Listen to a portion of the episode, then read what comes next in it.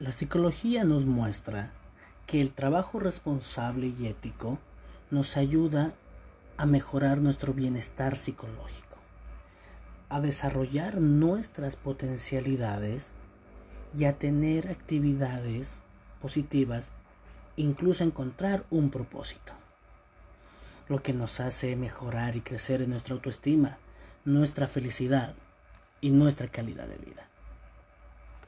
Hola. Soy Daniel Rodríguez y te doy la bienvenida a Saludable Espiritualmente, un podcast para cuidar la salud mental desde una perspectiva bíblica. En esta ocasión quiero compartir contigo los siete principios para vivir bien, lo que la Biblia dice sobre cómo cuidar tu salud mental. Acompáñame a reflexionar sobre cómo podemos mejorar nuestro bienestar integral incorporando hábitos saludables basados en los principios y las promesas de la palabra de Dios. Así que te invito a que te pongas cómodo, que abras tu mente y tu corazón y me acompañes en este viaje de descubrimiento y transformación. En esta serie de ocho episodios estamos hablando de los siete principios del bienestar, que son piensa bien, duerme bien, ejercítate bien, ama bien, juega bien, trabaja bien y come bien. Ya que estos hábitos saludables nos ayudan a vivir bien. En cada uno de estos principios vamos a considerar lo que la Biblia nos enseña sobre el autocuidado y cómo podemos vivir de acuerdo con la voluntad de Dios. Así que te animo a que te conectes conmigo, que te conectes con Dios y con tu propia esencia y me sigas en este camino de sanación y restauración. En el episodio de hoy, el penúltimo, hablaremos sobre trabaja bien. Cómo trabajar con excelencia y gratitud para la gloria de Dios. El trabajo es uno de los temas más importantes y más comunes en la vida. Tanto así que cuando le preguntamos a una persona a qué se dedica, es como que si dedicara el 100% de su vida a trabajar. Muchos obreros y profesionales modifican su nombre incorporando su título profesional o su área de desempeño. El trabajo es una de las tareas que más ocupa nuestra vida y que hasta cierto punto dirige y moldea las condiciones socioeconómicas, sociales, incluso los conflictos en la comunidad. Ya que el trabajo es un tema tan importante, distintas áreas y ciencias hablan acerca de esto. La medicina ha desarrollado áreas como la ergonomía, el cuidado y otras técnicas que buscan una vida equilibrada y que la alimentación, el descanso, la actividad física se adecúen en los momentos de trabajo, incluso que los trabajos den tiempo adecuado para estas actividades.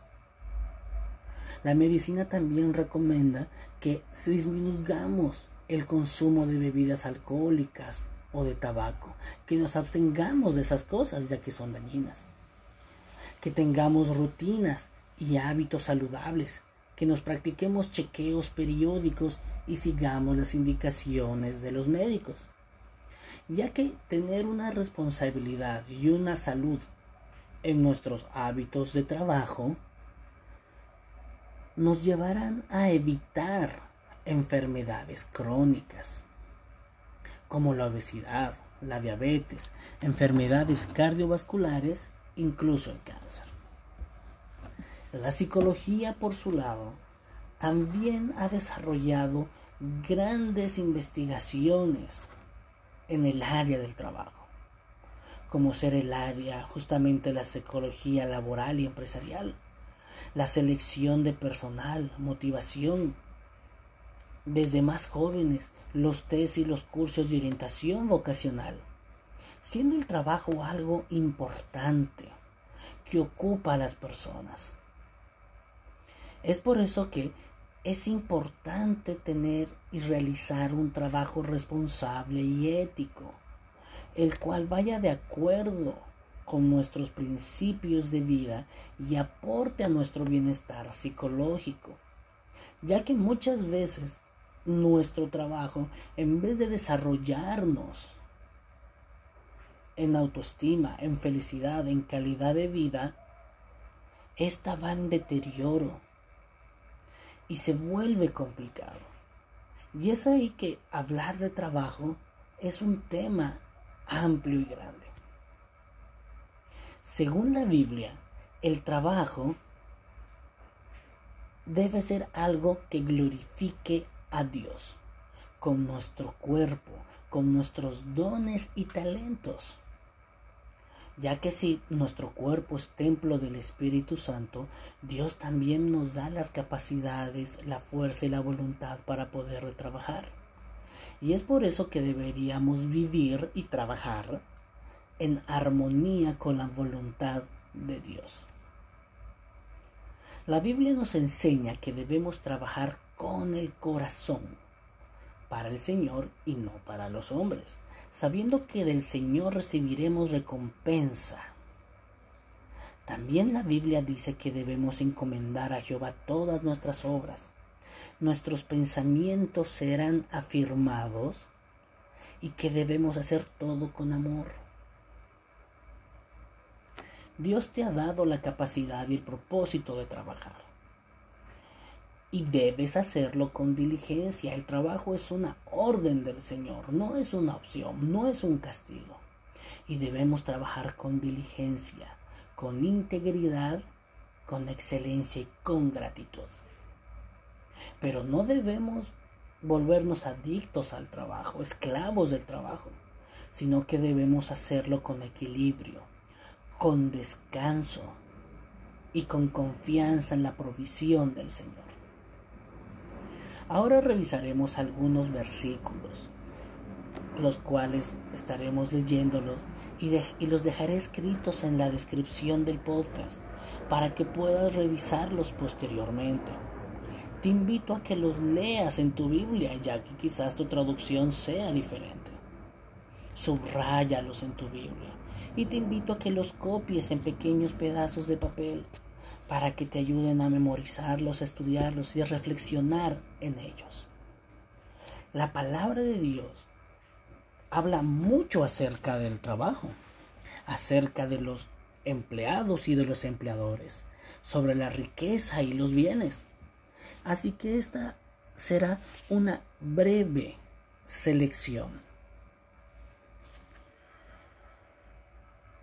Colosenses 3, 23 y 24 señala esto. Hagan lo que hagan, trabajen de buena gana, como para el Señor, y no como para nadie en este mundo, conscientes de que el Señor los recompensará con la herencia. Ustedes sirvan a Cristo el Señor. Muchas veces he oído esta frase, ¿no? Si eres ingeniero, sé el mejor ingeniero. Si vas a ser el doctor, sé el mejor doctor. Si vas a ser lustrabota, ser mejor lustrabota. Y este mundo nos enseña a buscar ser los primeros, ser los mejores, a ganar más dinero. Pero la Biblia nos enseña algo diferente. Dice que sirvamos a Cristo y que lo hagamos todo para el Señor no para nosotros mismos ni para las otras personas, para Dios. Proverbios 16, 3 indica, pon en manos del Señor todas tus obras y tus proyectos se cumplirán. A veces nosotros queremos ir por nuestros propios caminos, porque tenemos nuestras metas, nuestros sueños, pero los planes y las metas del Señor son diferentes. Y cuando entregamos a Él nuestras obras, nuestros proyectos se cumplirán no según nuestra voluntad, sino cumpliéndose la voluntad de Dios. En conclusión, eh, dice Primera de Corintios 10:31, ya que coman o beban, hagan cualquier cosa, o hagan cualquier cosa, háganlo todo para la gloria de Dios. Nuestro trabajo debe ser para la gloria de Dios. Nuestra fuente de ingresos debe ser para la gloria de Dios. Nuestros talentos, nuestros estudios deben ser para la gloria de Dios. Trabajar no solamente es una manera de glorificar a Dios. El trabajo no es solamente una de las maneras en las que Dios nos permite y nos da sus bendiciones, porque Dios es dueño de todo sino que el trabajo es una orden divina, no es un castigo social. Segunda Tesalonicenses 3, 10 y 12 tiene un mensaje claro y a veces puede sonar algo duro, pero no es duro para aquella persona que cumple con esta recomendación. La palabra del Señor nos amonesta de esta manera. Porque incluso cuando estábamos con ustedes les ordenamos, el que no quiera trabajar, que tampoco coma. Nos hemos enterado que entre ustedes hay algunos que andan de vagos, sin trabajar en nada, y que solo se meten en los que no les importa. A tales personas ordenamos y exhortamos en el Señor Jesucristo que tranquilamente se pongan a trabajar para ganarse la vida. Proverbios 22, 29 dice, ¿Has visto a alguien diestro en su trabajo? Se codará con reyes y nunca será un don nadie. Una persona que hace un trabajo diligente, un trabajo honesto, no será un don nadie, no estará de vago y podrá satisfacerse. Dios le dará las bendiciones que necesite. A veces queremos tener trabajos más importantes, con sueldos más grandes, porque tenemos otras opciones, otras cosas en mente. A veces nos excusamos diciendo, nos lamentamos, es que no hay trabajo, es que todo está difícil, es que pasaron cosas después de la pandemia. Efesios 4:28 nos dice, el que robaba, que no robe más, sino que trabaje honradamente con las manos para tener que compartir con los necesitados. Es interesante que Pablo recomienda que el trabajo no solamente para enriquecernos, para satisfacernos egoístamente en un gran puesto con un gran salario, sino que trabajemos honradamente para compartir con los demás. Porque cuando nos da, Dios nos da una habilidad, Dios nos da un trabajo, y Dios ahora nos da recursos, con ese trabajo, con esos recursos, ayudemos a los necesitados, ayudemos a los que no tienen, a los que necesitan de nuestra mano. Proverbios 13:4 dice que el perezoso, el perezoso codicia y no satisface sus anhelos. Siempre está deseando más y más. Continúo leyendo. El diligente prospera en todo lo que anhela. Hay personas con grandes trabajos, con grandes sueldos, que no les alcanza el dinero para nada y viven quejándose, viven con deudas. Pero hay otras personas entregadas al Señor que trabajan diligentemente, que sin importar si tienen mucho o poco, con lo que tienen les alcanza y ayudan al prójimo, honran al Señor. Yo sé que nada hay mejor para el hombre que alegrarse y hacer el bien mientras viva.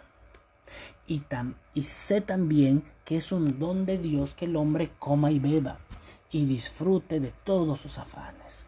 Eclesiastés 3, 12 y 13. El trabajo, la satisfacción de un trabajo hecho, es algo que el Señor nos da. Entreguemos al Señor nuestros trabajos, nuestros proyectos, nuestros recursos, porque de Él es todo. Descansemos, trabajemos con diligencia.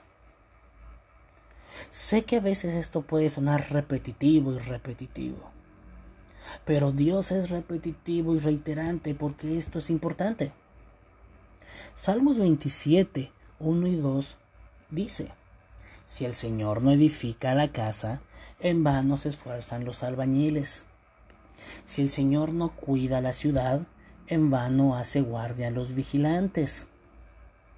En vano madrugan ustedes y, y se acuestan muy tarde para comer pan de fatigas, porque Dios da a sus amados mientras duermen.